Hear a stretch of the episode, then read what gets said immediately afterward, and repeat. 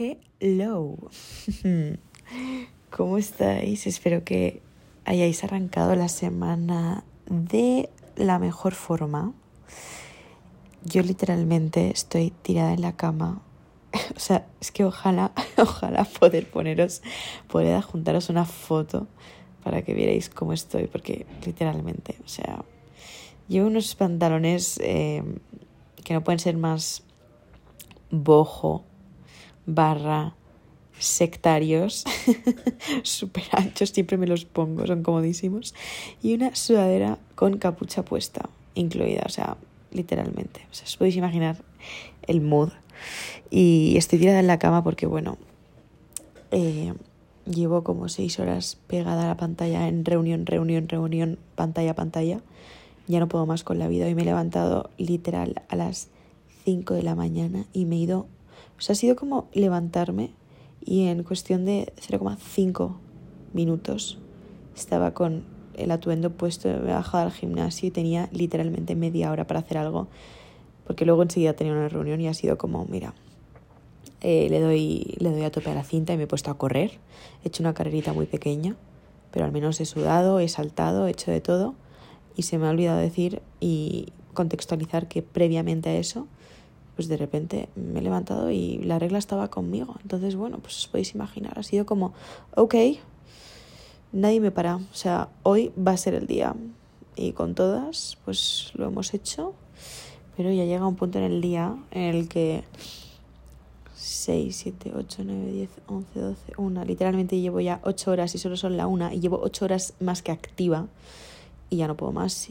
Así que literalmente ya, pues no puedo más. Hoy os vengo a hablar de un temita, después de haber contado, si es que yo también a veces me pregunto, Lau, ¿qué cosas son las que cuentas en el podcast y qué cosas son las que igual pues deberías ahorrarte, ¿no? Pero bueno, como este es espacio para todos mis issues, pues eh, toma de introducción. Eh, hoy os vengo a hablar de un tema que mmm, ha estado acompañándome este fin de semana. Este fin de me he ido con mi amiguita Ana a a, pasar el fin de fuera de la Ciudad de México. Y no sabéis qué gusto estar en la naturaleza, bueno, imagino que sí que lo sabréis porque muchas de vosotras estáis en España y rodeadas de, de alguna forma montaña o mar. Yo aquí no soy muy consciente de que sí, o sea, a lo largo de mis vistas puedo ver volcanes, pero no los tengo muy cerca. Entonces, bueno, sí que se me hace un poquito raro.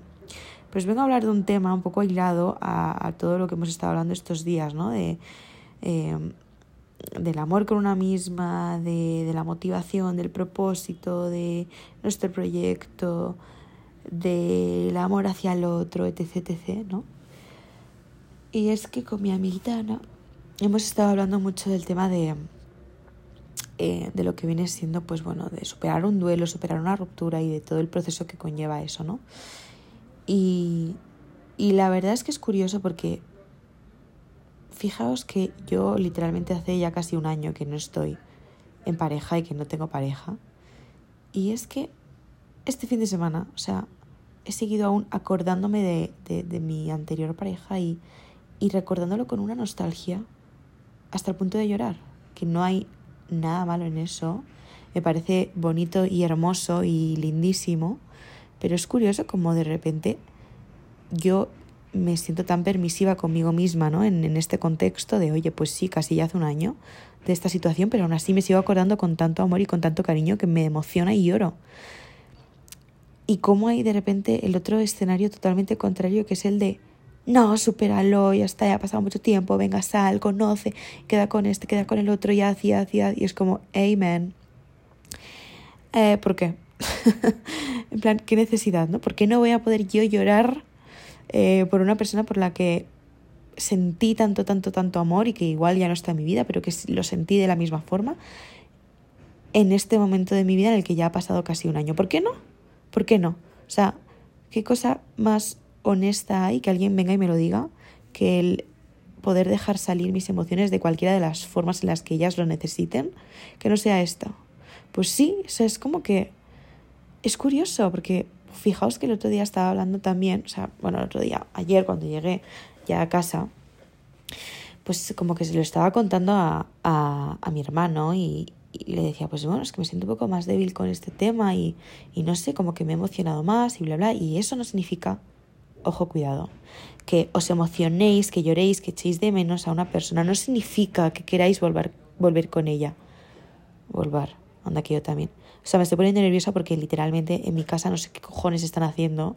O sea, no sé si están apedreando una pared con la intención de que se caiga y de poder saludar al vecino, pero no paran de dar golpes. No sé si lo escucháis, pero en fin, espero que no. Anyway. Eh, ¿Qué os estaba contando? Me he perdido. Sí, bueno, eso. Que estoy como feliz de, pese a que, oye, la vida ya no esté poniéndome en el camino con la persona con la que estuve, pues sigo a veces acordándome de esa persona con nostalgia y con amor. Y eso no significa que sea el amor de mi vida, que sea la persona de mi vida, que quiera volver con esa persona y que bla, bla, No, obviamente no. Significa que hay un amor muy real y siento que eso va muy alineado con el crecimiento de nosotras como humanas. O sea, obviamente vamos a ir evolucionando y eso nos va a ir dando más herramientas conscientes y parte de esa conciencia que vamos adoptando, pues obvio la vamos a llevar en experiencias como es el enamorarte de alguien entonces a mí se me hace como muy complicado el... Uy, os prometo que me está sacando de quicio. Se, de los golpes. Se me hace muy complicado como el adoptar ese rol de, ah, no, bueno, sí, fue mi ex y ya está, y chao. Es como, no, o sea, fue un momento súper importante de mi vida y le doy esa importancia también ahora, aunque ya no lo esté siendo ni protagonizando. Pero tiene esa importancia ahora, ¿no? Entonces, simplemente pues llegamos un poco a esa reflexión, ¿no? En, este fin de semana con mi amiguita, que ya también ha pasado por una ruptura eh, bastante heavy. Llegamos a esa conclusión, ¿no? Sobre el tema de la temporalidad de los duelos y también sobre el tema de qué es en sí el tiempo y la temporalidad, que es que esa es otra, ¿no? No hay tiempo para superar un duelo. No hay tiempo, no existe tiempo y creo que un duelo al final siempre, no digo que siempre te vaya a acompañar y que siempre vaya a estar en ti, pero tú siempre vas a tener en tu vida ese duelo abierto, cerrado, más superado, menos, más recorrido, con menos recorrido, whatever. Siempre vas a tener ese duelo en tu vida y siempre va a ser algo en ti. Entonces, es como que contradictorio el asociarle a ese proceso de duelo una connotación negativa o una sensación de enfado, de ira, de rabia, de tristeza, de lo que quieras, ¿no? O sea, siento que lo que realmente tiene que ir alineado con el proceso del duelo es el cómo sientas en cada momento de tu vida en la vinculación que tienes con esa persona o con ese escenario de tu vida o con ese concepto en torno a lo que ya no es y fue, ¿sabéis? O sea, es como un acto más de conciencia, más que otra cosa. Así que bueno, creo que voy a dejar aquí el podcast porque... o sea, siento ya que esta reflexión ya es bastante abierta, ¿vale? Y mis podcasts van a ser, pues, muchos de ellos así. Es que literalmente, sí, de los creadores de están apedreando el, mural que hay abajo eh, en la primera planta de mi casa, llega, eh, acaba de venir el gatito a tocar la puerta y a rasgarla y hasta que no le abra la puerta no va a parar. O sea, creo que he escogido el peor momento para grabar este podcast, pero me da igual porque la conclusión eh, es más que válida y espero que os haga reflexionar, os ayude. sobre todo os digo eso, si estáis superando un duelo, haceros la idea de que un duelo ya no sé si se supera o no se supera. Un duelo se atraviesa, se pasa y te va acompañando en diferentes etapas de tu vida. Obvio se cierra y es menos ruidoso. Estáis escuchando eso, espero. Se cierra y es menos ruidoso, pero el duelo está en tu vida porque es algo que tú ya has decidido. Hola, Chaneque. Ya ha entrado el gato. Es algo que tú ya has decidido transformar. Entonces, más allá de intentar contextualizar ese duelo y ver cómo estás con respecto a él, entended que nos hemos arriesgado a vivir un amor y también nos hemos arriesgado a perderlo. Y forma parte del perderlo el que ahora en momentos a futuro pues esa historia se vuelva a repetir y vuelva a tener un contexto y vuelvas a tener ciertos sentimientos en torno a ella. Y me parece algo precioso porque eso significa que habéis sentido, habéis querido y habéis amado de verdad. Y creo que no hay mejor manifestación de vuestro propio ser que entregaros de esa forma.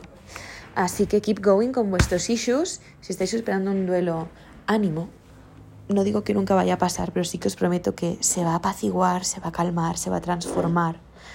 Y esa persona por la que ahora mismo lloráis, con cualquiera de las emociones que le tengáis asignada, será esa persona a la que recordaréis con mucho amor dentro de un tiempo o no, pero ya se habrá transformado a lo que vosotras necesitéis y a lo que vosotras para que para se habrá transformado en aquello en lo que vosotras creáis necesario y necesitéis para poderlo mantener, ¿sabéis? No sé si me he explicado eso, creo que no tiene mucho sentido lo último, aunque mi cabeza sí. Así que espero que os haya gustado este podcast y me despido aquí con este gatito precioso que se está mm, así como regocijando en mi sudaderita, que es un amor. Fijaos que yo odiaba un poco a los gatos y ahora es como, oh, bebé, amo a este gato, creo que es este gato en cuestión. Dios mío, me está sacando de quicio la persona que está abajo mm, taladrando la pared. Así que sí, voy a dejar este podcast con un final feliz y con paz. Nos escuchamos el próximo mm, viernes. ¡Mua!